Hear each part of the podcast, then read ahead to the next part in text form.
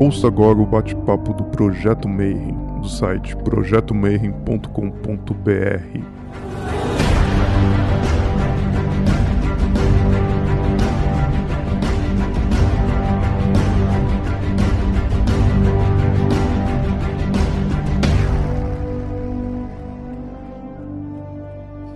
dia para você que é de bom dia, boa tarde para você que é de boa tarde, boa noite para você que é de boa noite. Você está entrando agora no Bate-Papo Mayhem. Então, antes de começar o bate-papo, eu vou pedir para você dar o seguir, dar o like, dar todos esses bagulho de YouTube aí que vocês estão acostumados. Bom, o Bate-Papo Mayhem hoje vai falar sobre xamanismo, mas não sobre um xamanismo, mas sobre todos os xamanismos. E isso é uma coisa, é um assunto bem legal bem amplo e bem complexo. E por conta disso eu chamei um especialista em organizar congressos xamânicos. Então eu chamei um cara, um amigão meu. Vocês já devem ter visto meus vídeos lá no canal dele. E hoje, ao contrário, ele que vai ser entrevistado. Então, meu irmão Samuel Souza, como é que você tá, bro? Estou supimpa.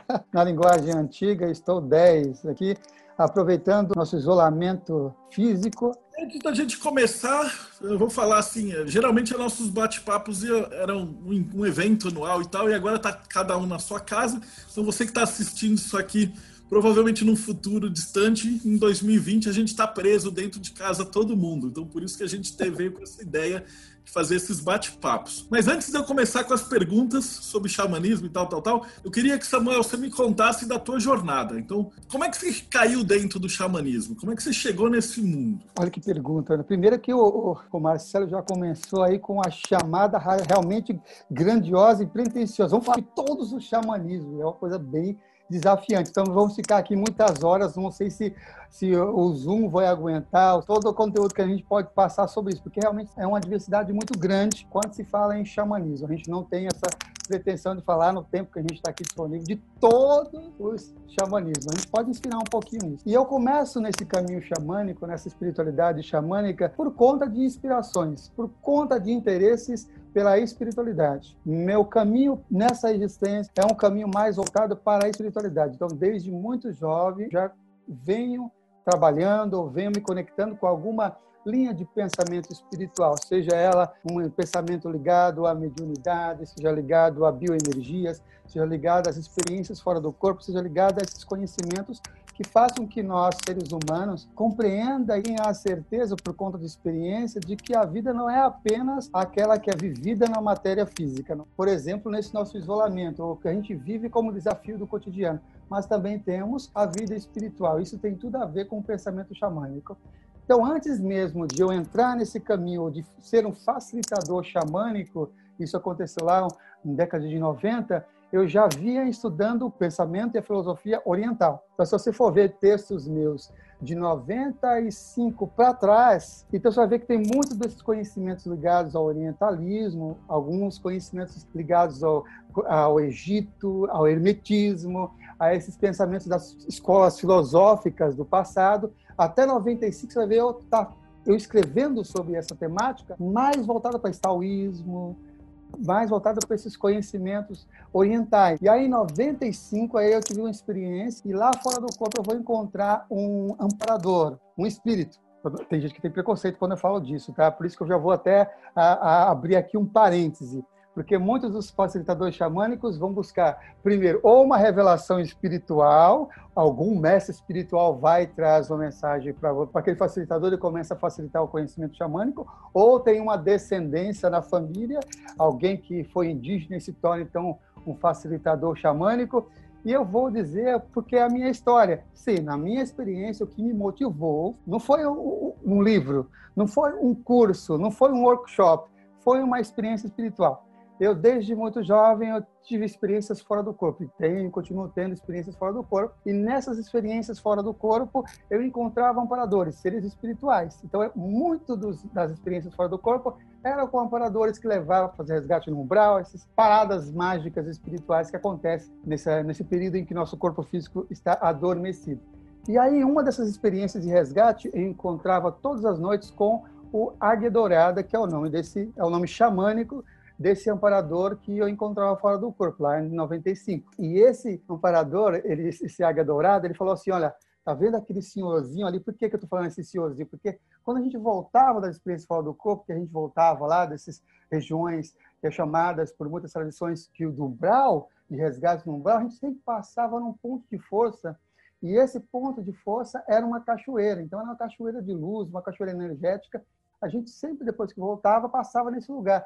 E tinha um senhorzinho lá que tinha uma energia que era encantadora, assim, uma coisa muito encantadora, que eu via conhecer depois. E aí a Águia Dourada falou assim, Samuel, aquele senhorzinho amanhã, que era a próxima experiência que eu ia ter, você vai encontrar com ele, ele vai ter um presente para você. E aí voltei para o corpo e tudo mais, com aquela experiência, com aquele explicativo. Quem é aquele senhorzinho? Que era um senhor, que era um ancião, que estava lá naquela cachoeira. Na noite seguinte, quando eu estava fora do corpo novamente, eu encontrei encontrei com esse ancião e esse ancião, ele deu um toque assim meio que na minha testa e eu tive uma experiência retrocognitiva fora do corpo. Aí eu me lembrei, recordei ali como tendo uma experiência com índios nativos da América do Norte. E nessa experiência, esse ancião das estrelas e o próprio Águia Dourada também estavam vivendo juntos na mesma existência, na mesma vida ali naquele, naquela tribo, naquela etnia. Pois bem, e aí, depois dessa experiência, eu fiquei encantado, encantado. E ele falou assim, ó, tem gente fala assim, ô Samuel, o que, que é isso? Já começa aqui a, a sua participação aqui no Projeto Meia com, com o Marcelo, falando de espíritos. Você acredita em espíritos? Como é isso, você acreditar em espíritos? Olha, tem espíritos que dizem a verdade? Eu já ouvi muitos espíritos, mas tem uns que dizem a verdade, como esse daí, esse ancião. Esse ancião falou assim, ó, amanhã, eu ainda nem trabalhava com espiritualidade, trabalhava na área de, de administração, amanhã tinha meus, meus trabalhos espirituais, só que era noturno, mas durante o dia era trabalho formal de administração. Amanhã uma pessoa vai te ligar no escritório e vai te convidar para um ritual, uma cerimônia, algo xamânico que eu acho que você vai gostar, porque tem a ver com esse seu pensamento, essa sua conexão aqui fora do corpo. Dito e certo. Agora, algumas pessoas falam, se você não acredita em espíritos, pois esse aqui foi totalmente verdadeiro, eu acredito nesse. uma pessoa do nada me ligou lá no escritório me convidando para uma experiência, para uma cerimônia xamânica de, de purificação em uma oca. Aí eu fui visitar a oca, fiquei encantado com aquilo. De 1996 até 2001, eu tive esses, esses poucos contatos espirituais é, físicos aqui encarnados, em algumas ocas, visitas, fui visitar indígenas e tudo mais. E em 2001 foi quando eu comecei a facilitar pela primeira vez uma roda de cura. Demorou, então, cinco anos, cinco anos, para eu começar a facilitar uma roda de cura por conta das inspirações que ele vinha passando. Continuava simultaneamente as experiências fora do corpo e eu procurei também estudar diversos pesquisadores que falavam desse assunto xamânico, que realmente, para mim, é bastante encantador, traz um encanto muito forte para mim, para minha vida, e também traz uma coisa que, na minha, naquele momento da minha vida, era muito importante, que é trazer a conexão com o pé no chão. Por quê? Porque eu trabalhava médio de desobsessão, mesa branca, na outra eu também era, trabalhava com Umbanda como médio de desenvolvimento, coordenava um grupo de doação energética, eu tinha quatro grupos, já em 96, quatro grupos que eu semanalmente tinha lá sessões espirituais, qualquer assunto comigo era só espiritual. E o xamanismo trouxe, esses pensamentos xamânicos trouxe um pouco mais de pé no chão para mim. Sabe aquela coisa de você estar tá aqui presente, mais conectado? Então, para mim, foi muito encantador. E aí eu fui buscar também informações de pessoas que eram os pioneiros, aqueles que trouxeram para o Brasil e trazem até hoje, porque alguns deles ainda estão por aí com a gente, estão aí vivos, encarnados, né? Vou buscar um pouco desses, desses conhecimentos. Mas por conta de uma questão pontual e financeira, não tive possibilidade de fazer cursos, porque eu morava na periferia de São Paulo e tinha minhas dificuldades, o que eu recebia era totalmente para bancar as minhas despesas e comprar de vez em quando algum livro, eu ia lá para a sebo ou biblioteca para me me aprofundar nesses conhecimentos. Então, eu não tive muita oportunidade de fazer cursos, como hoje a gente tem uma enxurrada de cursos. E hoje, com os meios de comunicação, temos diversos comunicadores aí muito bons, excelentes, via YouTube, via redes sociais, esses conhecimentos aí gratuitamente. Então, o que me encanta, o que me encantou nas práticas xamânicas é exatamente esse, essa ajuda que eu recebi. Se você observar bem os meus projetos todos, eu estou honrando aquilo que me ajudou como ser humano aquilo que me ajudou como ser humano, que foi aqueles pensamentos xamânicos, aquelas inspirações xamânicas, aqueles amigos espirituais xamânicos, é o que eu estou honrando compartilhando isso. Aí você ver diversos projetos meus que eu estou fazendo a mesma história, honrando quem é que me ajudou xamanicamente. Como que eu honro as pessoas que me ajudou na mediunidade? Eu tenho lá aquele simpósio permanente de mediunidade, honrando aquela fase da minha vida que foi muito importante de mediunidade. Como que eu honro as minhas experiências fora do corpo, todo mundo que me ajuda também na experiência, com um simpósio permanente de experiências fora do corpo. Estou no sentido de honrar tudo aquilo que foi significativo, tudo aquilo que foi importante para mim. E isso daí é algo que, as, que nós, como seres humanos, poderíamos pegar até como um sentido de propósito, porque tem pessoas que falam assim, eu não sei qual é o meu propósito de vida. Então pega aquilo que você gosta que te ajudou e tenta compartilhar com outros que talvez esteja naquele mesmo momento que você estava lá atrás precisando, por exemplo, de um aterramento como é as práticas xamânicas ou precisando de uma outra percepção mais abrangente como as práticas de meditação ou as experiências fora do corpo. Então, todos os projetos que eu tenho desenvolvido de lá até os dias de hoje são para honrar tudo aquilo que me ajudou.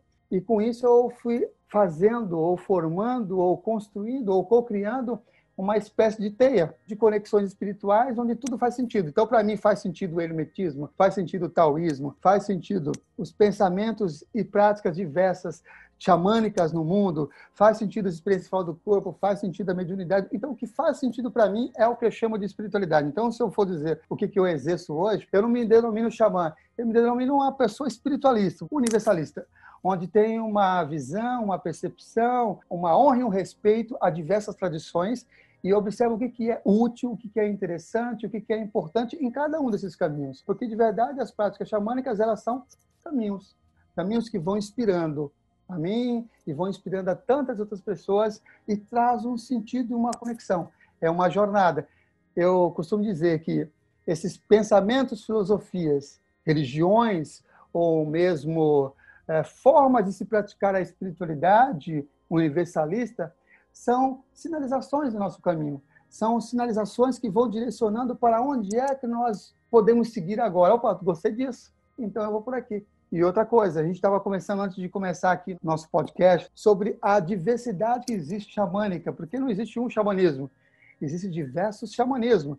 Existe o xamanismo siberiano, o xamanismo mongol, o xamanismo oriental hindu, o xamanismo taoísta, o xamanismo mexicano, o xamanismo andino, o xamanismo tupi-guarani, diversas formas de se praticar os pensamentos e a filosofia xamânica no cotidiano e na vida. Eu acho isso bem bacana, porque você vai ver que tem essa integração. A integração do pensamento, da filosofia e da maneira como se enxerga a vida espiritual e física, a realidade comum e a realidade incomum juntas. Porque, de verdade, para a maioria das tradições, a nossa realidade física, que a gente fala que é físico, também é uma realidade espiritual. São formas de densidade que se manifesta como espiritual. Então, se for denominar Samuel de Paulo, eu me denomino lá como no currículo como educador. Educador porque tenho essa vertente de trazer ensinos. Mas, de verdade, quando eu falo de xamanismo, eu não me denomino xamã. Mas se você observar bem, a maioria dos programas de TV onde eu vou fala que eu sou xamã. Os meus amigos todos falam que eu sou xamã. Acaba que, por expressão de xamã, como sendo um papel denominado pela comunidade. É isso que vai determinar em, boas, em várias tradições o que é ou não é um respectivo xamã. Mas deixa eu voltar um pouquinho nessa palavra xamã, porque aí a gente consegue entender onde é que essa minha jornada se conecta com diversas jornadas que vai direcionar lá para o Xamãs Connect.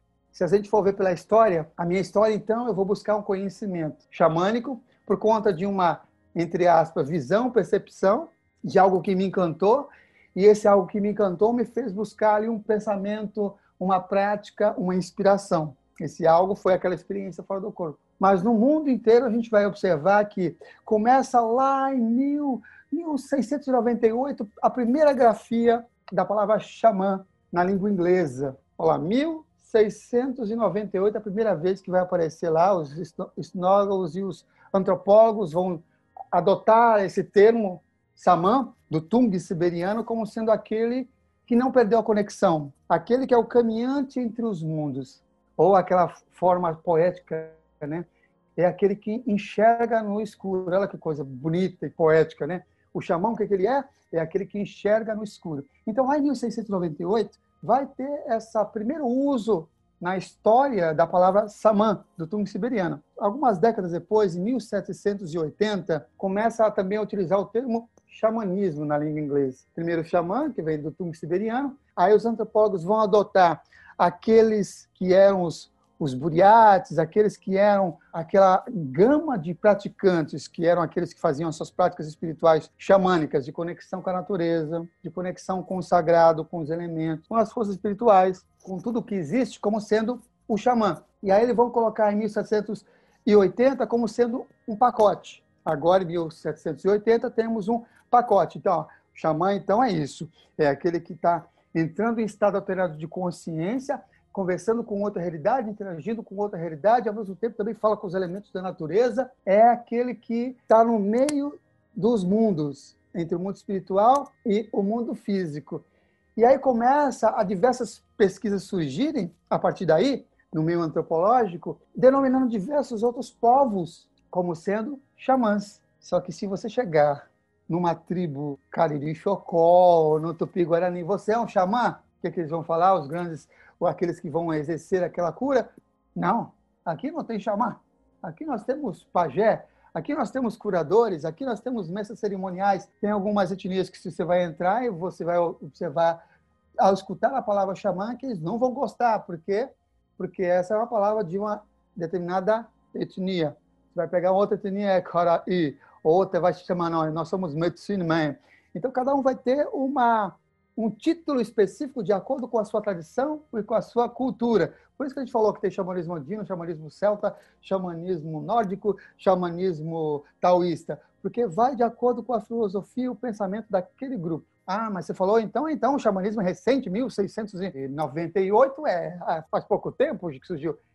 Mas se você observar bem, o pensamento e a filosofia xamânica, ela nasce essa espiritualidade xamânica nasce lá na época do Paleolítico.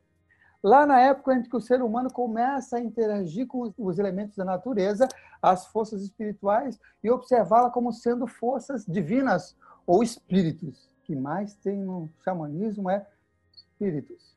Se a gente for trazer para uma linguagem mais presente, é energia. Então, quando ele começa a ver o fogo como espírito do fogo, espírito da água, tudo isso vai se tornar o pensamento xamânico nos primórdios da humanidade. Por isso que algumas, alguns facilitadores vão falar, vão afirmar que o xamanismo é o primórdio das religiões e das conexões espirituais, por ter nascido, por estar presente lá e contendo registro. Você vai lá na, na, na caverna da França de Tres Forest, você vai ter registro de 40 mil anos atrás desses xamãs. Xamãs, usando aquele termo de 1698, desses seres humanos que não perderam a conexão, desses seres humanos, olha, que conversa com plantas, que fala com os animais, e quando o carro não está funcionando, fala com o carro, o carro funciona, o computador ou a impressora, olha aí. É a mesma mentalidade de interagir com a natureza, interagir com as formas do cotidiano. E esses seres humanos começam a se utilizar, então, dessas forças que existiam ao seu redor, lá nessa era, no Paleolítico, e vai se propagar durante todo o tempo até chegar aos dias de hoje. Por que é que durou até os dias de hoje esses pensamentos lá de 40 mil anos atrás? Porque é funcional. Aquela coisa que é utilizada, por exemplo, na programação neurolinguística, a ponte para o futuro, era o que os representantes xamânicos do passado faziam na época lá que tinha que enfrentar os grandes mamutes. Imagina, seres humanos mirradinhos enfrentando grandes mamutes. O que, que ele tinha? Ele tinha uma única coisa a seu favor, além de ser miradinhos, né? E os grandes mamutes que uma patada já detonava e o ser humano já acabava com o seu corpo físico. Ele tinha um negócio chamado magia. E o que, que é magia nesse pensamento da espiritualidade xamânica? Magia, no pensamento da espiritualidade xamânica, é consciência. É a tomada de consciência da sua relação com as forças da natureza, com as forças da sua natureza, com as forças do seu universo em relação ao universo. E aí você vai observar que eles vão utilizar a magia. Aí o que, que eles faziam? Eles pegavam e desenhavam no chão lá um mamute e dançavam a noite inteira em volta lá daquele desenho do mamute ou de volta de uma fogueira também junto, quando já tinha já dominado aí o fogo, dançava ali, cantava e no momento do ápice daquele ritual, daquela cerimônia, eles lançavam o mamute desenhado no chão. depois que eles faziam isso, eles comemoravam, eles ficavam felizes, eles festejavam como se já estivesse acontecido. Como é que eles ficavam? Empoderados, cheio de quê? Cheio de magia, cheio de consciência, cheio de energia. Agora eu posso. Aí sim eles saíam para a caça. É o mesmo que a programação neurolinguística, é o mesmo que alguns processos mágicos, onde você vai lá desenhar os signos, os símbolos, os signos, aquelas coisas todas para uma funcionalidade, uma conquista, algo que é um caminho para a tomada de consciência, para a manifestação e materialização daquela tomada de consciência. Por isso que se tornou algo que cresceu bastante, a obra que cresceu bastante o xamanismo nas últimas décadas, principalmente com algumas mudanças do pensamento da humanidade, porque a gente passou uma época da humanidade onde a gente ficou muito restrito, é a época sombria tinha xamã nessa época? Tinha. Afinal, ele que chega no escuro. Nós tivemos na nossa época da história uma, uma época de muita escuridão, mas tinha sempre alguém que se mantinha ali aquela tradição. Por isso que algumas, alguns facilitadores xamânicos vão honrar bastante também o pensamento indígena, o pensamento nativo, porque eles são os guardiões. Se não fossem esses indígenas e nativos os guardiões desses conhecimentos antigos, ancestrais, provavelmente não, não chegaria até os dias de hoje. Por que eu estou falando isso? Porque tem um outro livro, tem um livro que é um clássico. Ele já vem agora aqui para o início do, do século XIX, que é o Mircea Eliade. O Mircea Eliade ele vai lançar um livro chamado Xamanismo, as técnicas arcaicas do êxtase. Se tornou um clássico. Esse pesquisador ele vai trazer uma grande abertura para o pensamento xamânico ali. 1923 foi quando ele, que ele publicou esse livro, se não me engano, se não me falha a memória, foi em 1923 que ele publica esse livro que hoje está esgotado. Talvez a pessoa consiga encontrar em alguma, alguma estante virtual, alguma coisa assim.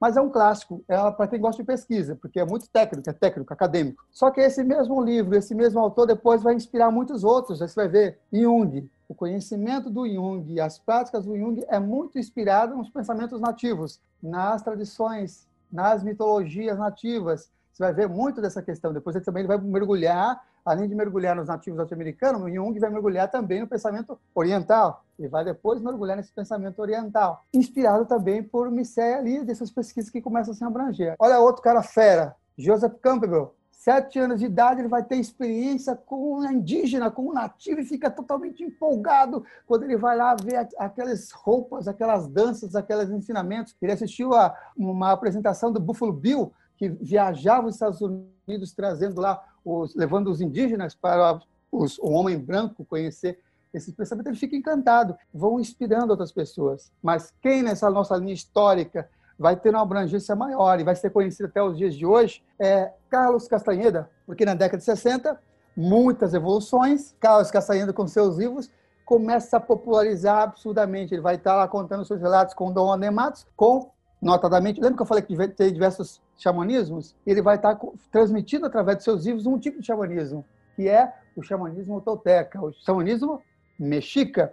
E esses livros vão propagar pelo planeta. Junto com ele também, na década de 60, propagando esses conhecimentos, e é um cara que é fenomenal, desencarnou recentemente, tem três anos mais ou menos, que é o Michael Harden. Michael Harden ele vai lançar um livro não é tão grande quanto os outros, quanto a coleção do Carlos Castanheda, mas são livros muito importantes para propagar esse conhecimento no mundo, que é o Caminho do Xamã. O que o Michael Harner vai fazer? O Michael Harner vai pegar esses conhecimentos e vivências que ele teve. Ele veio aqui, veio aqui na América do Sul, e teve diversas experiências com o Givaro, lá na floresta amazônica. E vai pegar essas experiências com o Givaro, vai pegar essas experiências com diversas outras tradições depois nativas norte-americanas e vai trazer isso no compêndio do seu livro e vai formar, aí, inclusive, um dos primeiros formatos de propagar os conhecimentos no final da década de 70 e início da década de 80 do conhecimento xamânico. Vai pegar esses conhecimentos dos povos nativos, dos indígenas, das populações, das comunidades, das nações com as quais ele aprendeu e vai começar a transmitir isso. Ele sai da academia, porque os pesquisas dele viraram acadêmica, e vai começar a montar a sua própria escola. E aí propaga esse conhecimento. Ele vai para lá em Isalem, Isalem que década de 60. Você pode pensar em qualquer coisa ligada à física quântica, à psicologia transpessoal, a diversas loucuras ou pensamentos mais abrangentes espirituais, Isley tem um, tem um ponto focal ali. Isley é um desses lugares que, década de 60, começou a propagar diversos conhecimentos místicos e espirituais do mundo. Ele vai lá ser professor também Isley e propaga para o mundo. Aí vai chegar aqui no Brasil. Como? Carminha Levi. Carminha Levi está viva, fez aniversário agora essa semana, no dia 25 de julho, ela fez aniversário. Carminha Levi vai para Israel e estuda com quem? Com Michael Harney. Ele vai, ela vai estudar com Michael Harney, ela é psicóloga, psicodramatista também, entre outras formações que ela possui. Ela vai estudar lá em Israel e tem todo o perfil, toda a conexão ligada a esse pensamento xamânico e traz para o Brasil. Ela vai, traz para o Brasil e funda aqui no Brasil, em 1981, a primeira escola, aí já denominada neo-xamanismo, porque a gente vai observar que temos xamanismo tradicional, que é denominado aquelas práticas onde os nativos, os indígenas, dentro das suas etnias, comunidades, nações praticam o seu xamanismo, esse é o tradicional. Aí vem logo uma vertente, que é o xamanismo, neo-xamanismo. O neo-xamanismo ou xamanismo urbano, que é muito desse, ou xamanismo do coração, que é outro nome que também vem crescendo desde a década de 60, que é juntar esses conhecimentos da tradição para o meio urbano, para o nosso cotidiano, é trazer e ver o que é útil. O que é útil nessas práticas, nesse pensamento, nessa filosofia xamânica no meu dia a dia? O que é útil no meu cotidiano desses pensamentos tão antigos? Porque, na verdade, não é uma volta, um retorno ao passado, é o, o que é que tem um espírito, que tem energia que possa, de alguma maneira, nos auxiliar como seres humanos no nosso caminho evolutivo. E aí tem outras pessoas que vão chamar mais para frente de xamanismo transcultural, como sendo aquele que, olha, eu não tenho uma caminho tradicional. Alguns facilitadores vão falar isso. Nem gosto muito do termo neo-xamanismo. Eu vou falar que é xamanismo transcultural, porque xamanismo transcultural eu posso falar de qualquer um.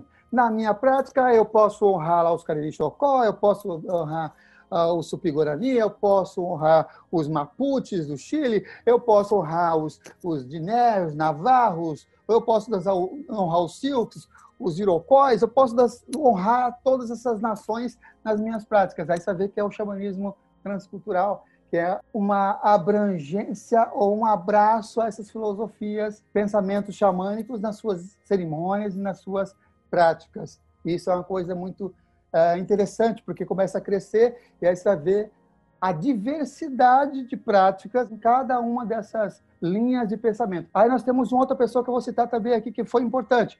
Lá no Rio, esse aqui, o, eixo São Paulo, Carminha Levi, 81.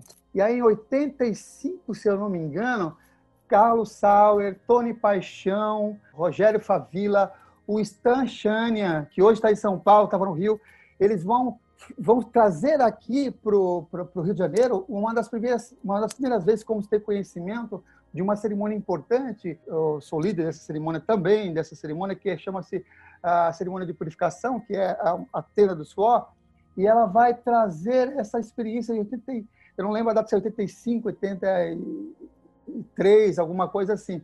Mas lá no Rio também começa essa propagação mais voltada com respeito à tradição dos, dos, dos silks. Então, você vai ver muito presente lá a tradição dos silks, vai, vai dos, dos navarros também começa a chegar, representa, por quê? Porque ele vai trazer depois pessoas representando essas tradições para o Brasil uma linha, um pensamento, uma forma de se praticar xamanismo. Então, diversas são as formas de se praticar o xamanismo. Enquanto isso, na década de 90, ó, década de 80, para mim, Carminha Levi. Eu não tive possibilidade de fazer cursos com ela. Eu até fui, eu ainda morava na periferia, eu ainda fui lá na, na Pageia, que existe até hoje, fazer uma palestra gratuita. Eu não tive condições financeiras de fazer cursos com ela, senão eu teria feito com a Carminha Levi. É uma pessoa fenomenal. E aí, na década de 90, tem um outro propagador xamânico que começou a propagar pelo Brasil inteiro os seus conhecimentos, que é o Léo Artesi. Na década de 90, Léo Artesi ficou muito conhecido por conta da, da lista, depois da lista de e-mails. Então, a lista de e-mails foi uma das coisas que propagou esses conhecimentos no Brasil de conteúdo, porque muita gente entrou nessa lista propagando seus conhecimentos ali. Nessa mesma época tinha também lá o Wagner Frota, lá de Brasília, também ele como antropólogo, também trazendo muitos conhecimentos. Tem muita gente que nessa década, que eu chamo que são os pioneiros. Esses são os pioneiros que são os primeira, a primeira leva, e ali na década de 90 vai propagar esses conhecimentos xamânicos aqui no Brasil. E cada um deles vai ter uma maneira de praticar os seus ritos, as suas cerimônias, e vai honrar uma determinada tradição, ou um determinado pensamento, uma determinada forma de se exercer a interação com as energias, com os espíritos, como diz na filosofia xamânica, com essas forças espirituais que estão ao nosso redor. Cada um vai ter uma peculiaridade. E aí você vai ver uma coisa interessante. Ao mesmo tempo que cresce o pensamento xamânico na década de 90, como filosofias e pensamento transcultural, vai crescer também uma outra vertente, que é uma vertente mais religiosa. Como assim religiosa?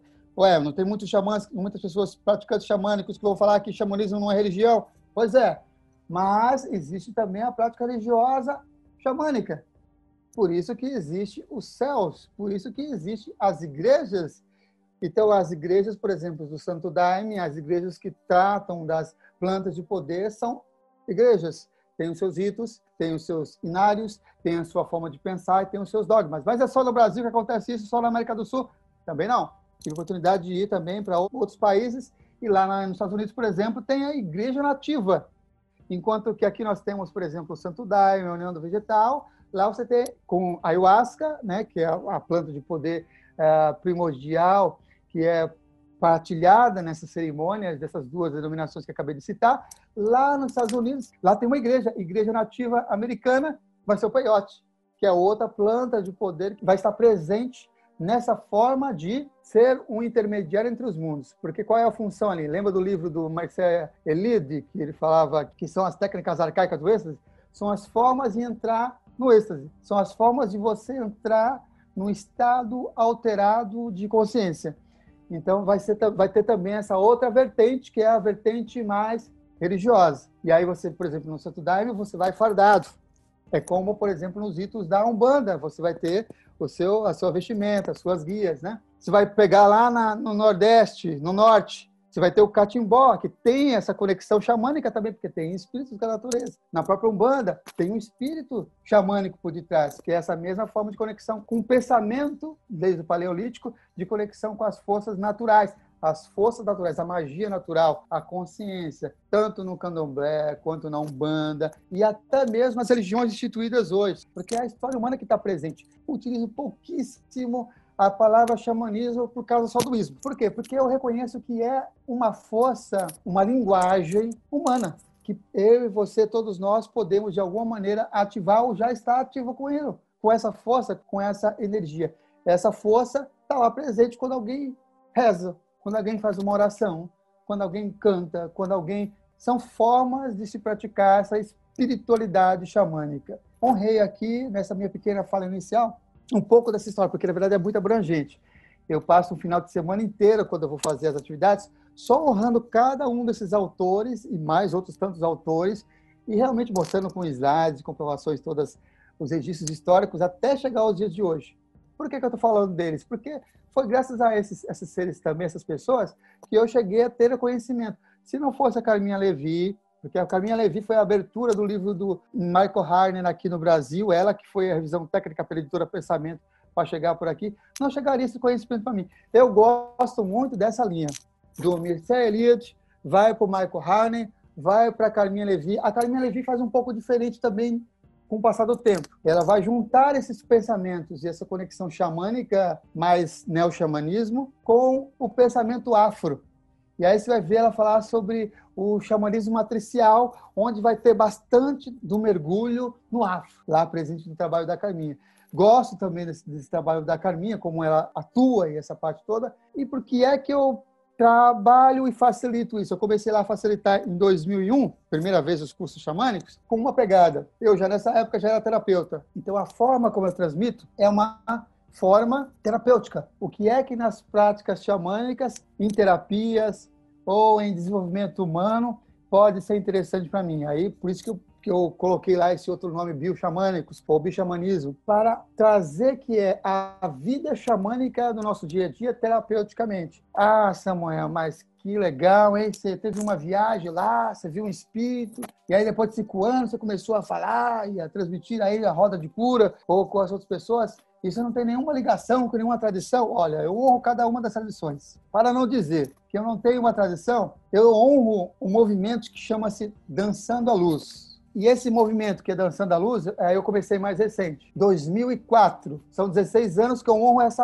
pensamento mais tradicional. Vamos dizer que esse é um xamanismo tradicional que eu honro. Não quer dizer que eu seja um xamã tradicional e não, e não quer dizer também que eu, que eu sou um praticante do xamanismo tradicional, mas eu honro esse caminho. E como é que nasce esse meu caminho de honrar essa tradição? E que tradição que é essa que eu honro? Em 2004, eu comecei as danças, que são as cerimônias onde você fica quatro dias sem comer, sem beber, sem falar, dançando ao som do tambor. E essa cerimônia em específico, é, tanto essa que é a Salmon Dance, quanto a Drum Dance e a Long Dance, ela vem de uma tradição. Eu tenho algumas conexões com essas tradições, que é dos povos Pueblos Picures, aí eu estou sendo bem específico, e Úteis do Sul, por conta de um elder chamado Joseph Rael Bithopet Errol, que é um nativo que está vivo até hoje, dessas duas etnias, onde ele vai ter o seu pai nascido nessa etnia dos Úteis do Sul, aonde? No Colorado, Estados Unidos. Então, é uma tradição nativa norte-americana. Úteis do Sul e os Pueblos Picures, do Novo México. Então, são duas etnias que se juntam com esse elder e vai trazer as suas danças visionárias, os pensamentos e cerimônias. Então, desde 2004, também sou um caminhante e como o próprio Joseph falou, quando a gente esteve lá presente, lá nos Estados Unidos, na casa dele, ele me vestiu lá, foi muito emocionante. Eu fui às lágrimas, porque eu só podia imaginar aquilo em cenas de filme. E fiquei muito emocionado quando ele falou: agora você faz parte do staff, agora você faz parte da nossa equipe, agora você faz parte da. Foi, foi uma condecoração, assim, tipo assim, alguma coisa física. E por que, que eu acho isso importante? Para vocês podem não achar nada importante, mas para mim foi porque tem a ver com um negócio importante na, no caminho xamânico que chama-se rito de passagem, onde você está de um jeito e aí você tem uma transformação consciencial e modifica o seu agir, a sua forma. Olha, agora também sou parte disso. Honro tanto isso que eu sou parte disso. Então é por isso que, por exemplo, nos meus livros eu honro também a egrégora dos pueblos pícores e dos úteis do sul, pela sabedoria que eles transmitem, as cerimônias que eles trazem, tudo isso que realmente me inspira como ser humano. Então, você vai observar que eu faço todo dia sete a cerimônia do fogo, como condutor. A minha forma de conduzir hoje, depois desse 2004, a minha forma de conduzir a cerimônia de purificação, que é a tenda do suor, que é essa cerimônia que muitos vão conhecer como sendo a linguagem aqui da América do Sul, como sendo o temascal, que você entra lá dentro da, daquela tenda do suor e você para se purificar, ela vem dessa tradição dos poebos pícoros e dos Utas do Sul. Eu tive o privilégio também e a honra de interagir com eles lá diversas vezes. Há dois anos atrás eu não vou para os Estados Unidos, mas até então, todos os anos eu estava indo para os Estados Unidos, honrando essa tradição, estando lá com os anciões e tudo mais, interagindo com eles, participando das cerimônias também, que é bem importante e interessante. E esse meu caminho de 2004 ele vem ser um link na minha história de vida por conta da Felicity McDonald, que é uma argentina com educação londrina que se considera brasileira que mora no Brasil hoje, mas que aqui no Brasil é a que traz para o Brasil as primeiras danças, a long dance, salmon dance e drum dance aqui. Então, graças a ela é que eu vou ter essa oportunidade de interagir com essas duas tradições. Olha só que coisa interessante. Parece as tradições orientais que eu estudava desde 95 para trás.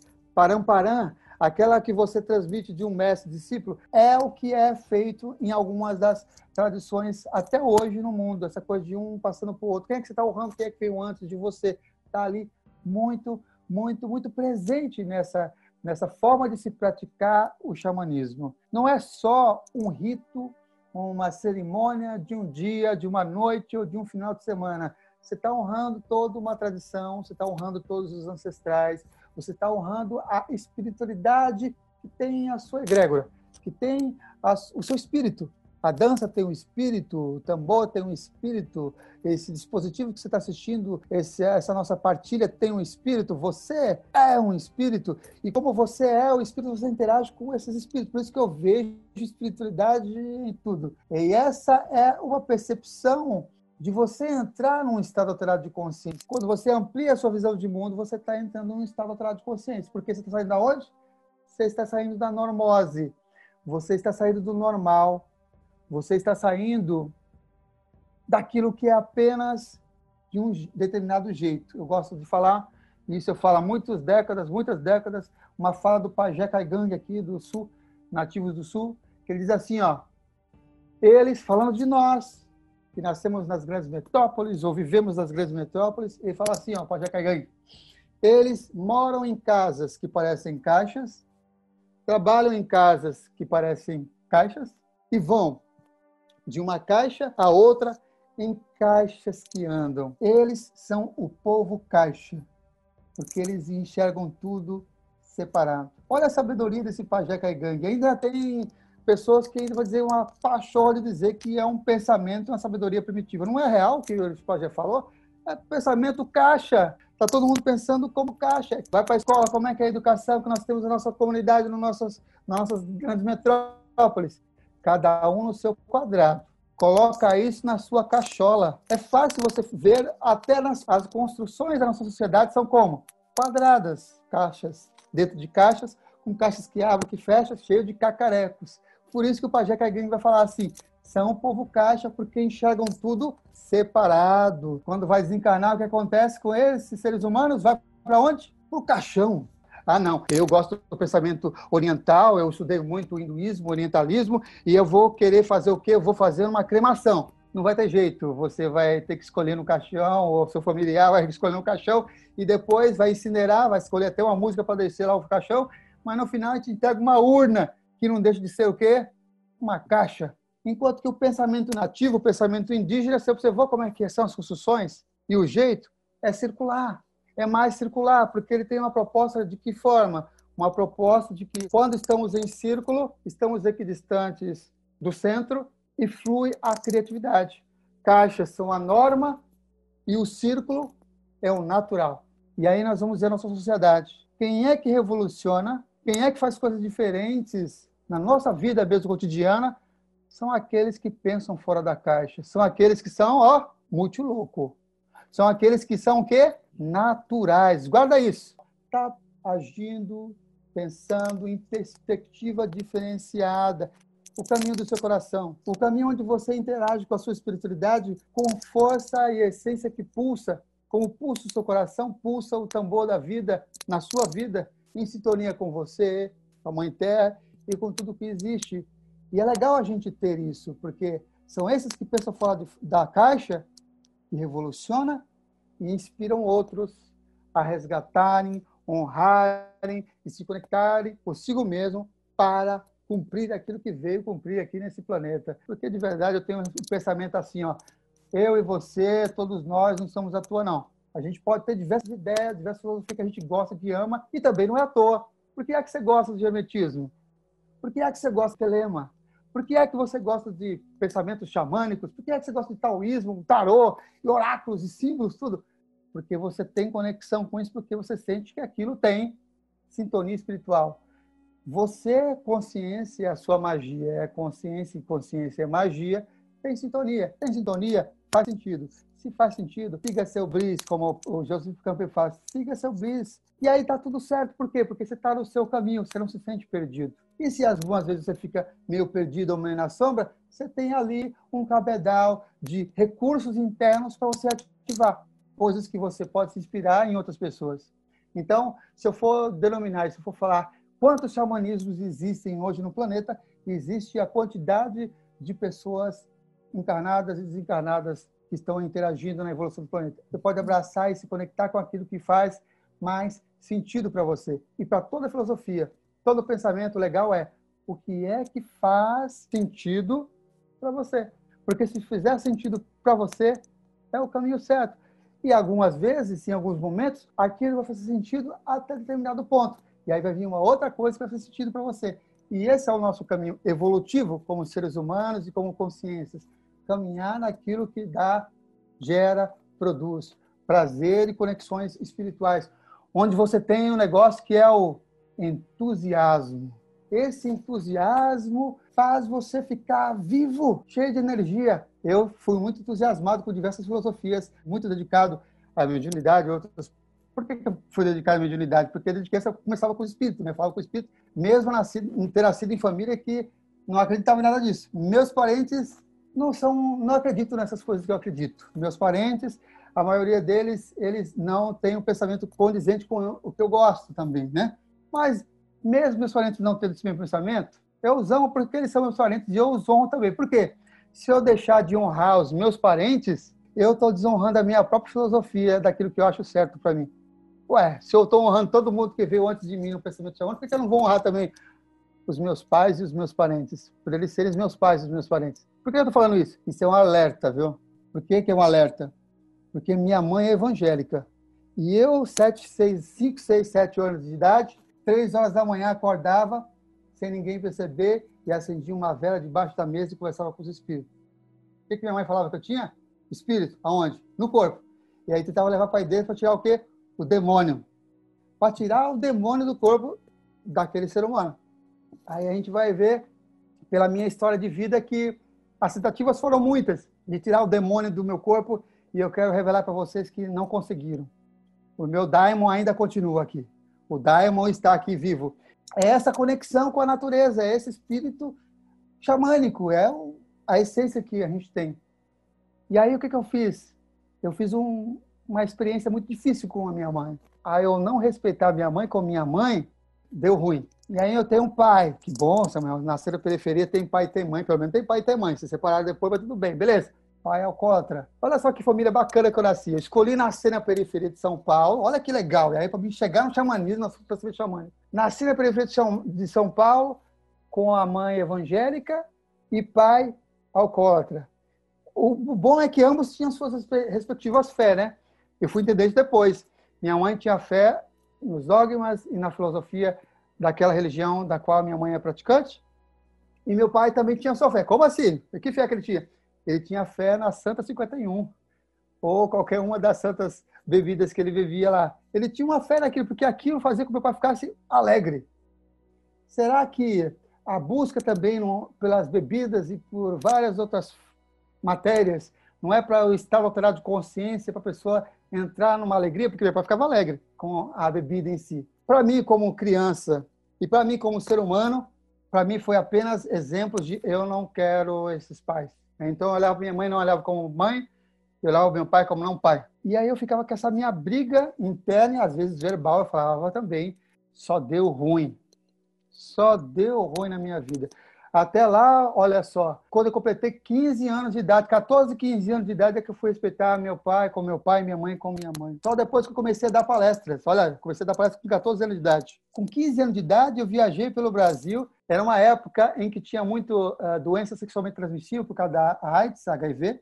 E aí eu viajava pelo Brasil dando palestras, certo?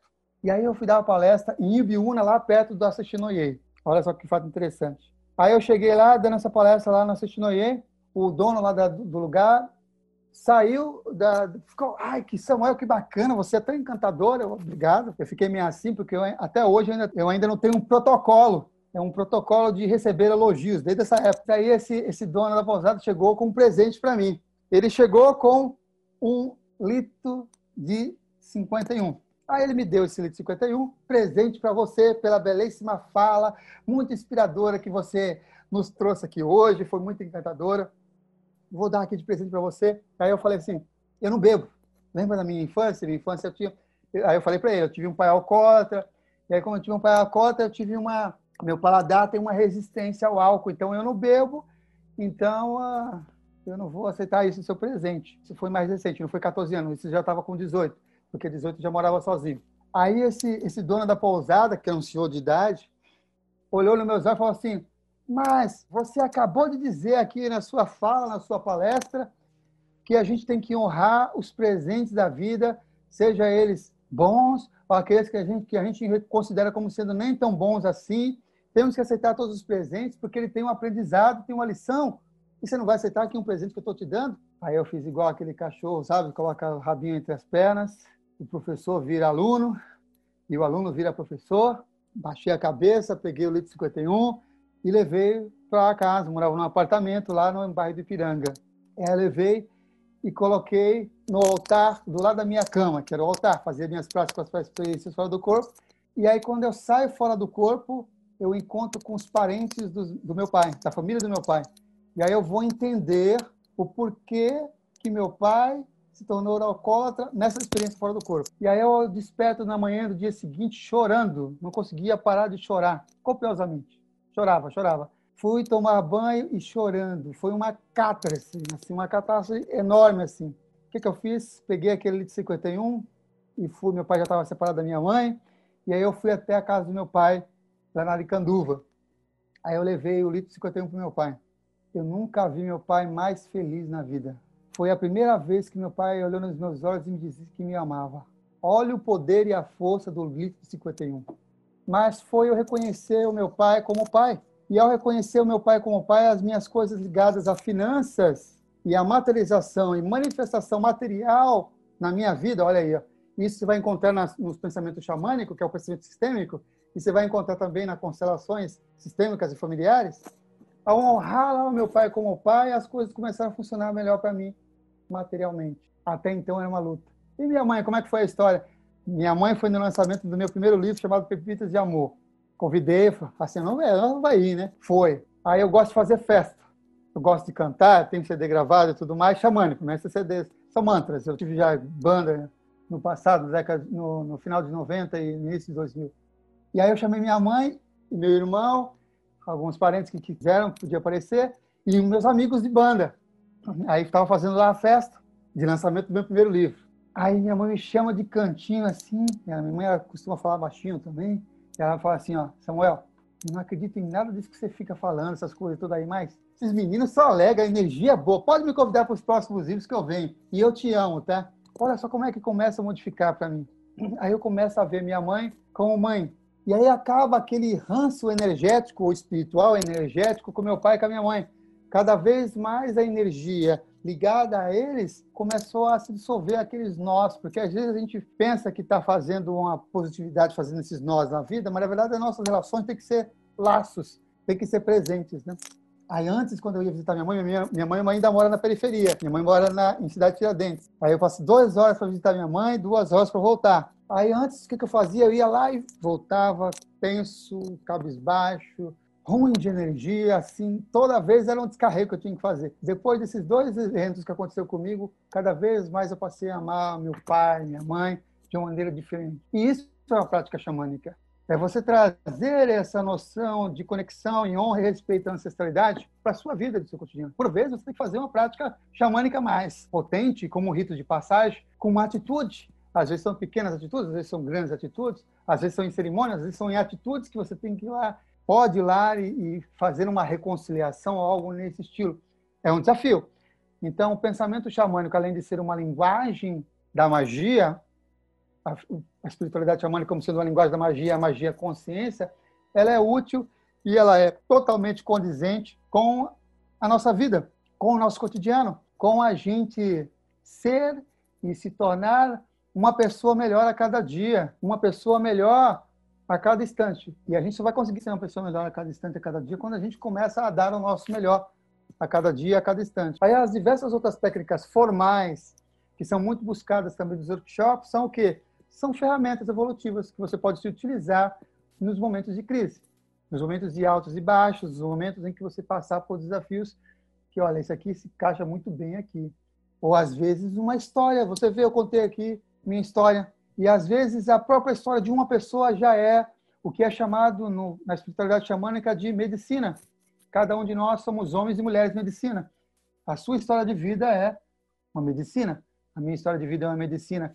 E as nossas medicinas vão interagir com as medicinas umas dos outros. E ao interagir com as medicinas umas dos outros, a gente vai inspirando uns aos outros. Aí vai despertando essas vacinas ou essa medicina curadora, curativa aí no planeta. Então, cada um de nós somos homens e mulheres de medicina. Podemos não ser tradicionalmente xamãs, podemos não ser no neo-xamanismo xamãs, podemos nem ser considerados pelas comunidades um xamã transcultural e podemos não ter nenhum papel xamânico na vida, mas de verdade, você tem um arquétipo, uma força, uma conexão que está dentro de você que a gente pode chamar de xamã interior e ele é presente. E é esse xamã interior que faz com que você possa praticar essa espiritualidade xamânica independente de qualquer tradição na sua vida, reconhecendo que existem as forças naturais e espirituais em tudo e todos, porque tudo começa com energia. Então vai começar com a energia que envolve a todos. Outros vão chamar a energia de Nanderu, outros vão chamar a energia de Wamati. Cada uma vão ter, cada tradição, o tal, ou Alá, ou o todo, ou Gadu, o grande arquiteto do universo, cada um vai ter a sua forma de interpretar essa grande expressão total que é a vida, da qual nós somos partes. E todas as tradições xamânicas vão falar isso. Nós somos partes dessa vida, assim como nós somos partes da Mãe Terra, assim como somos partícipe da evolução desse planeta, assim como somos partícipe da evolução do outro. A gente está aqui vivendo a nossa vida porque nós estamos partícipe da evolução do outro. Estamos interagindo com nossas trocas. A gente cresce e evolui com as relações. Como que a gente se relaciona com os outros, como que a gente se relaciona com os nossos sonhos, como que a gente se relaciona com nossos pensamentos, sentimentos, com as nossas energias, como que nós nos relacionamos com o mundo, e essas relações vão se transmutando, se modificando e se elevando em diversos momentos e vão sendo também sinais de alerta em alguns pontos. Como seres humanos, vamos crescendo um pouquinho mais, se inspirando um pouquinho mais, ativando as nossas medicinas. E por falar em medicina, eu citei lá no início um pouquinho sobre as plantas de poder diversas.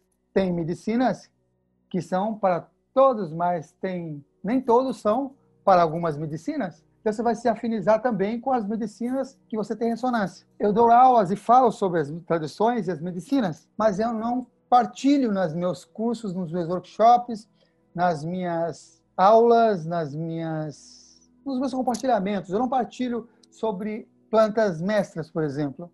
Por quê? Por causa do meu caminho. A minha história de vida, ela inspira os pequenos e os grandes mestres do meu caminho me inspiram a viver a vida e a entrar num estado de consciência com a maior de todas as magias, que é a magia da consciência.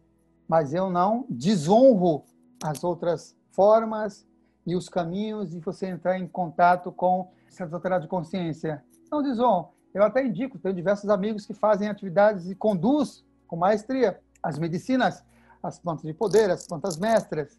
Indico que você vá lá e faça com esses que se dedicam e se afinizam. Eu tenho históricos pessoal em relação às plantas de poder.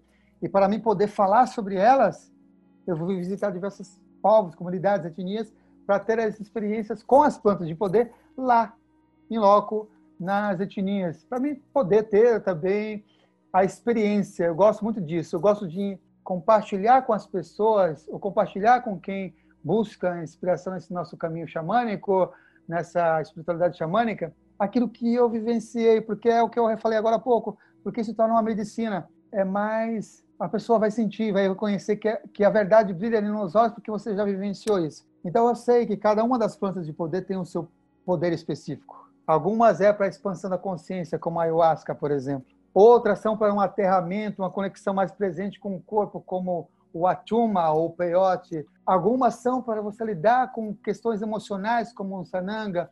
Então você vai ter diversas formas de você interagir com essas maneiras de você entrar num estado natural. Porque de verdade as experiências, as cerimônias, as ferramentas são para a gente sair da caixa, lembra da caixa? E entrar no natural, numa outra inspiração, numa outra atmosfera. E aí você vai poder conseguir, através dos elementos que você já tem em você, como meditação, por exemplo, entrar no estado alterado de consciência. Você pode entrar no estado alterado de consciência ao som, que é o que eu mais gosto, assim, eu gosto muito. De você entrar no estado alterado de consciência ao som do tambor. Porque se você observar bem pelas pesquisas, inclusive científicas, se você tem o toque do tambor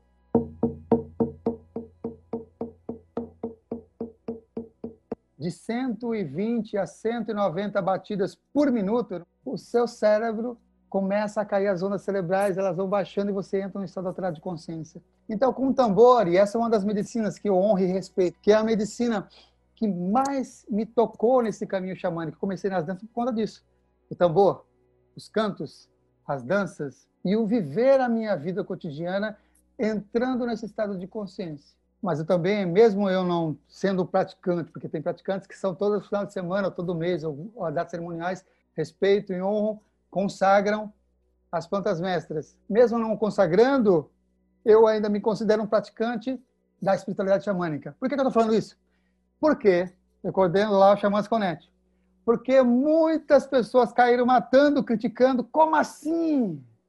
Você fala de xamanismo e não tem uma planta de poder.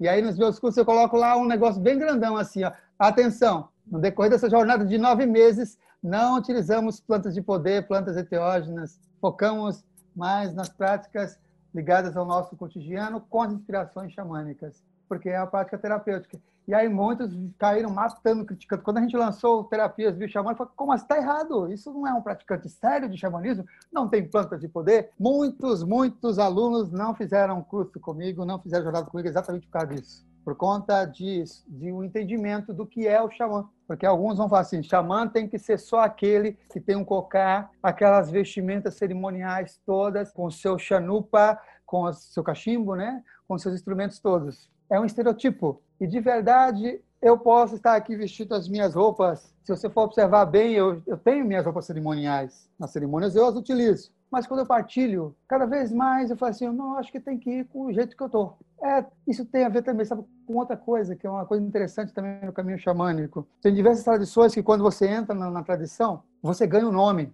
E aí você ganha um nome iniciático, você utiliza esse outro nome, que é o quê? Não deixa de ser um rito de passagem. Você ganha esse nome, você se torna uma outra pessoa, você representa e você age como uma outra pessoa. Eu tenho três nomes que eu ganhei em cerimônias de rito de passagem. Eu não utilizo nenhum dos três. Por quê? Porque eu me senti muito pomposo. Eu tenho uma, um certo cuidado, desde quando eu comecei a estudar espiritualidade, por eu já ter visto muitos, muitos facilitadores e muitas pessoas que fazem, realizavam muitos bons trabalhos ficarem besta, e eu falei assim, eu não quero ficar besta. E aí, como eu não quero ficar besta, eu me policio muito em relação a isso. Será que eu vou utilizar o nome só para me ficar besta, para me elevar meu ego, ficar, hum, agora eu tenho um nome. Aí eu acabo por não utilizar os nomes que eu ganhei, respeito em cerimônia quando eu utilizo e tudo mais, lá naquelas comunidades, naqueles povos podem me chamar e tudo bem. E eu utilizo Samuel. Mas saca só, eu fui ver os três nomes que eu recebi de diversas tradições diferentes, das três tradições diferentes. Tem os mesmos significados do meu nome de agora, Samuel.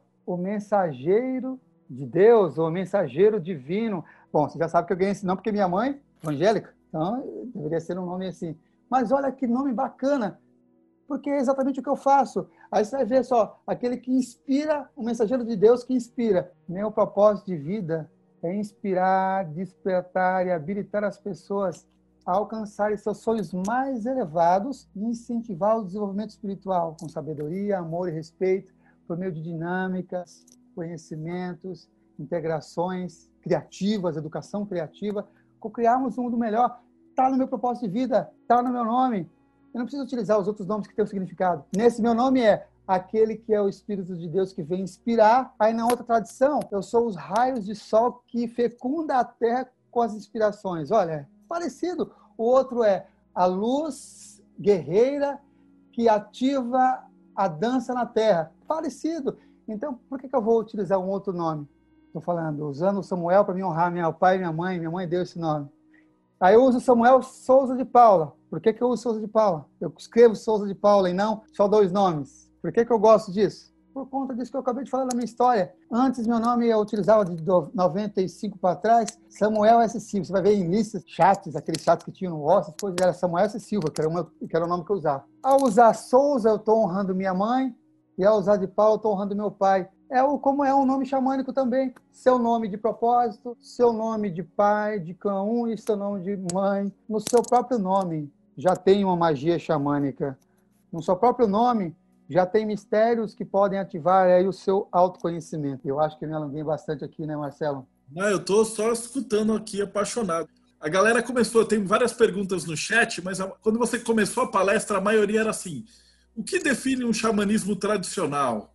O que você vê um monte de pergunta de caixinha que o cara quer saber qual é a diferença do xamanismo do Alasca o xamanismo da Mongólia, o xamanismo do não sei o quê. E a hora que você chega com a palestra, você fala no círculo, porque já se falou de todos os xamanismos e não interessa mais qual é a qualidade que define o xamanismo do Alasca, do xamanismo do índio pipipipi. Porque cada um, aí a gente vai procurar, eu vou entrevistar um outro xamã que seja dessa uhum, prática dessa específica, parte. porque aí ele vai falar, olha, eu fumo charuto, eu uso o tabaco da marca tal, eu uso a erva que cresce no pinheiro tal. E a tua palestra foi maravilhosa, porque você falou do xamanismo espiritual mesmo, de tudo, toda essa pegada, né? É uma coisa interessante que você acabou de falar do, do fumo que utiliza naquelas tradições. E aí tem uma coisa interessante que é o que é que significa o tabaco para essas tradições? Porque o tabaco para essas tradições significa a chama do coração. Olha que bonito. É o significado místico do tabaco, não só nas tradições nativas norte-americanas ou mesmo canadenses, mas aqui também nas nossas terras do Brasil, Tupi-Guarani. Você vai ver lá os pajés. Eu retornei depois de 20 anos, olha, depois de 20 anos eu estive com o pajé Guaíra, aqui pertinho, né? Santos. Depois de 20 anos, nós, ó, nós estamos em 2020, um ano passado. Então, em 99, e lá, se você for entrar na comunidade, só com cachimbo. E aí o cachimbo baforando para espontar os espíritos das energias. E para ter o cachimbo, não é qualquer um que vai ter o cachimbo. Eu ganhei um cachimbo. Mas como é que você ganha um cachimbo? Depois você cumpre, no mínimo, quatro buscas de visão. Como assim busca de visão? É uma cerimônia que você sobe a montanha, você fica lá quatro dias sem comer, sem beber, sem falar no alto da montanha, só você e a natureza segurando a chanupa, o cachimbo.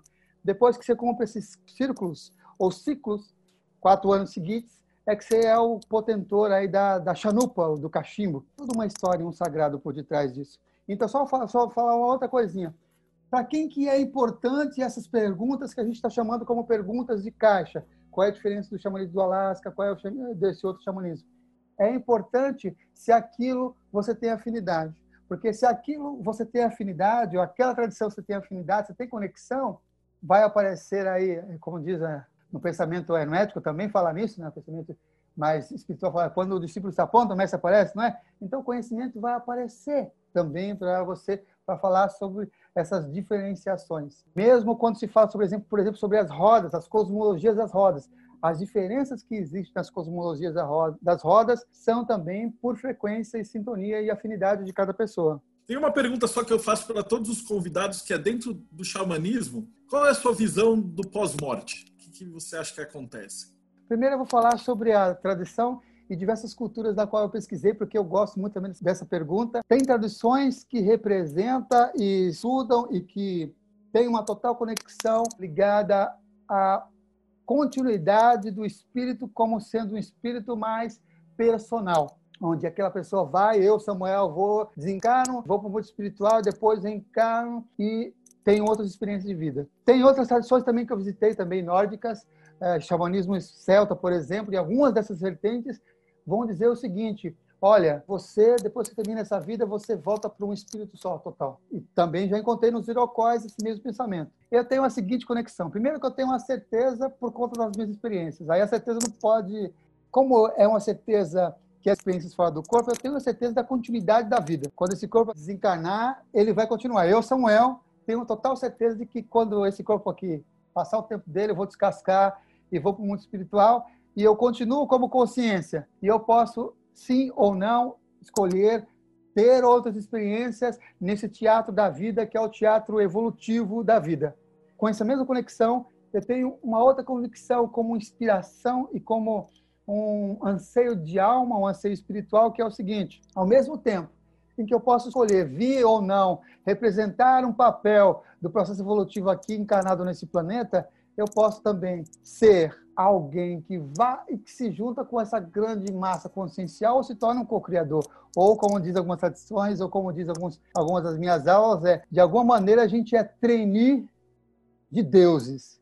Ou a gente já vira Deus e começa a co-criar outras coisas. Porque a gente é criativo. A caixa limita a gente, mas o círculo amplia a gente. Pode ser que a gente vai escolher reencarnar para ter mais experiência de como ser co-criadores aqui nesse planeta para depois co-criar outras coisas, ou e já vai entrar nessa grande massa co-criadora vai ser co-criador por lá. Eu, como Samuel, eu tenho o pensamento de que eu, desencarnando, eu vou continuar fazendo o que eu continuo fazendo fora do corpo, provavelmente reencarnando também, se possível, ainda viver num lugar onde eu tenho liberdade de ter uma infinidade de pensamentos e escolher o que eu quero acreditar, porque de verdade é isso. A gente escolhe no que quer acreditar e se aquilo é funcional para a continuidade, o sucesso, a realização e a manifestação da nossa vida. De verdade, vamos fazer um spoiler assim da nossa já que a gente falou que consciência é igual magia. Então, fazer um spoiler dessa magia. Tem algo mais profundo do nosso ser que diz: nós não somos tão pequenos quanto nós imaginamos e nem tão gigantes quanto nosso ego eleva e se engrandece. Mas nós somos seres que têm uma conexão, um espírito que é para a grandiosidade universal. Primeiro aprendendo com as relações, para depois se relacionar com todas as forças e co-criar outros mundos, outros jogos, outros teatros da vida, outras formas que faz com que essa brincadeira, esse lila, esse jogo divino tenha graça. E aí a gente vai ficar cheio de graça e vai continuar a nossa existência.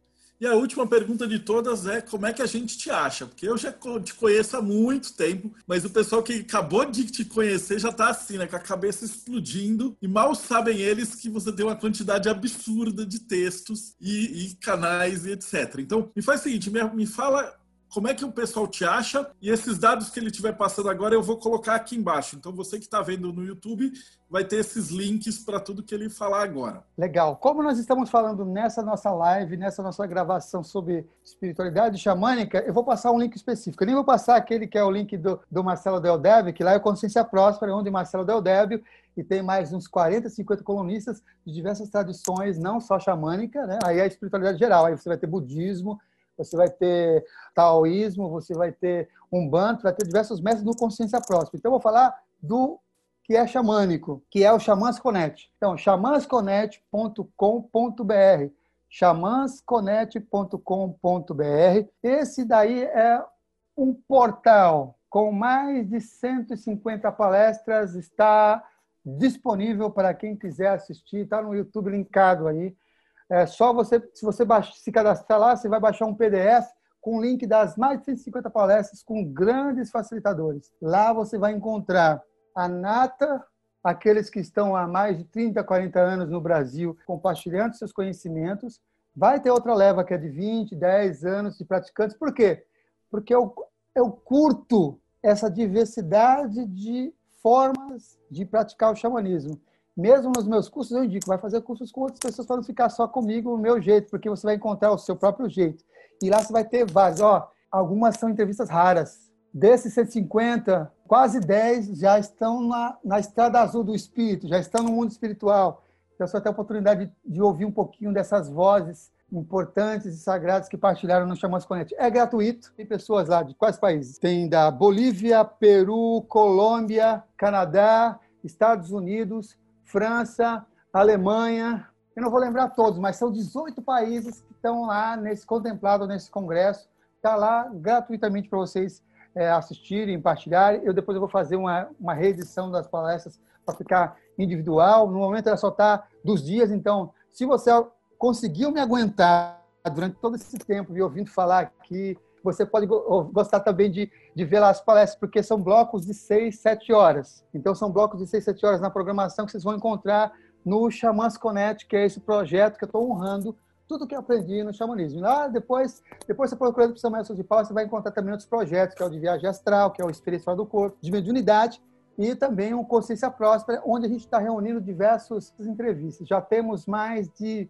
mais de 800 entrevistas, mais de 50 convidados. Eu sei que vídeo tem mais de mil, tem lá nesse, nesse Consciência Próspera no YouTube. Vocês vão observar que tem bastante. Consciência Próspera no YouTube é onde também está os, os vídeos do Xamãs Connect. Está no Consciência Próspera no YouTube. Pode divulgar lá também no YouTube, que talvez seja mais fácil.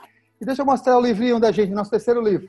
O nosso terceiro livro, que vocês podem encontrar nas livrarias, está na terceira edição meu editor falou que já está quase indo para a quarta, está acabando também essa edição.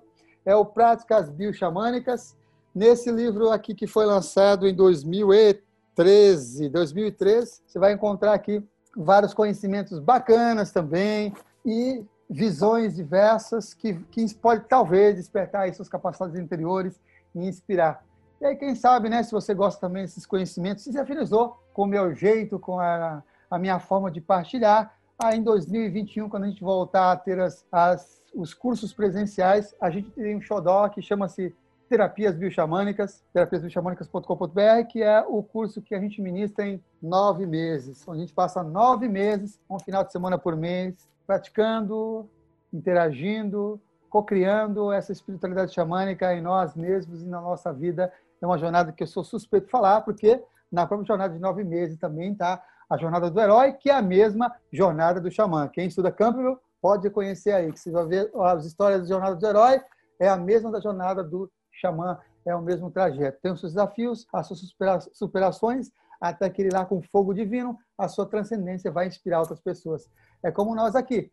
Às vezes a gente estuda tanto, tanto, tanto, e chega um momento que a gente fala assim, não, a gente tem que passar para alguém, a gente tem que passar para algumas pessoas para eles se inspirarem. Aí nascem projetos como esse, que é o projeto Menri do nosso amigo Marcelo Del Dépio. Ô Samuel, você vai ter uma surpresa, porque o Grola fez, a gente, na verdade, está gravando esse programa no sábado, 1 de agosto, e ele fez o app do Caduceu, que é o seguinte, né? A galera tá muito presa no algoritmo do Facebook. Então você tá lá, vai anunciar um, um vídeo novo seu, você depende de postar e aí se pegar, tudo lá. E aí a partir do leitor de RSS, o Grola, o, Cussa e o Cristiano, eles desenvolveram um app que busca isso direto no blog. Então a gente vai poder pegar suas notícias, eu vou depois falar com você separadamente, a gente vai ter uma coluna ali onde você vai postar seus vídeos novos e eles vão receber sem você precisar ficar nessa noia de puta, será que os caras receberam? Será que os caras não receberam? Legal. Então eu vou fazer o seguinte, eu vou me despedir, te agradeço de coração, foi maravilhosa a palestra. E para quem está assistindo aí a gente, muito obrigado. E o Rodrigo está falando para eu avisar de novo para você deixar o like, o siga-se e todos os preceitos. Então, ah, deixa eu só fazer uma canção, pode ser? É rápido? Então vamos usar uma canção dessa tradição que eu falei, que é Pobos Pícolis e Úteis do Sul. Eu não vou tocar o tambor porque meu filho está dormindo aqui do lado. Aí eu, eu vou tocar isso daqui, que é um. E essa canção é Semente de Paz. Então, para a gente dormir bem também, você falou que é dia 1 de agosto, um grande dia importante de celebrações. Hoje, para as tradições andinas. Hoje é o dia de Pachamama, de celebrações. Então, hoje foi um dia de muitas cerimônias de pagos de você reverenciar a Mãe Terra, ah, de oferecer e agradecer a Mãe Terra. E a gente oferece e agradece a Mãe Terra com a nossa presença na vida. E essa canção chama-se Semente de Paz, onde a gente, com a nossa presença, traz semente de paz, amor e alegria na nossa vida no nosso caminho. Oh.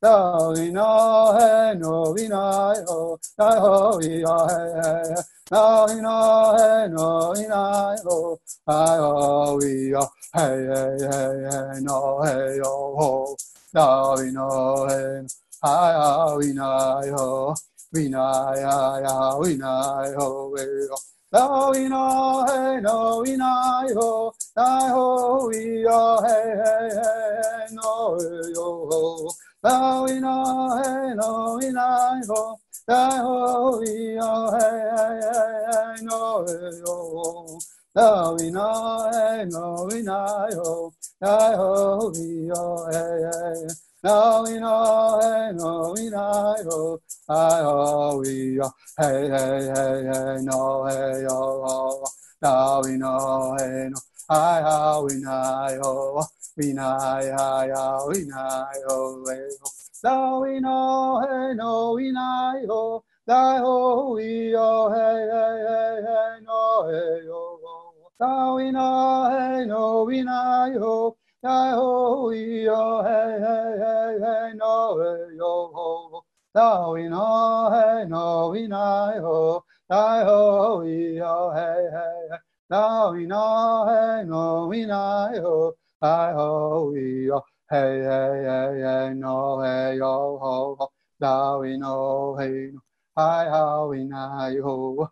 We know, hi, how we know, ho, hey, ho.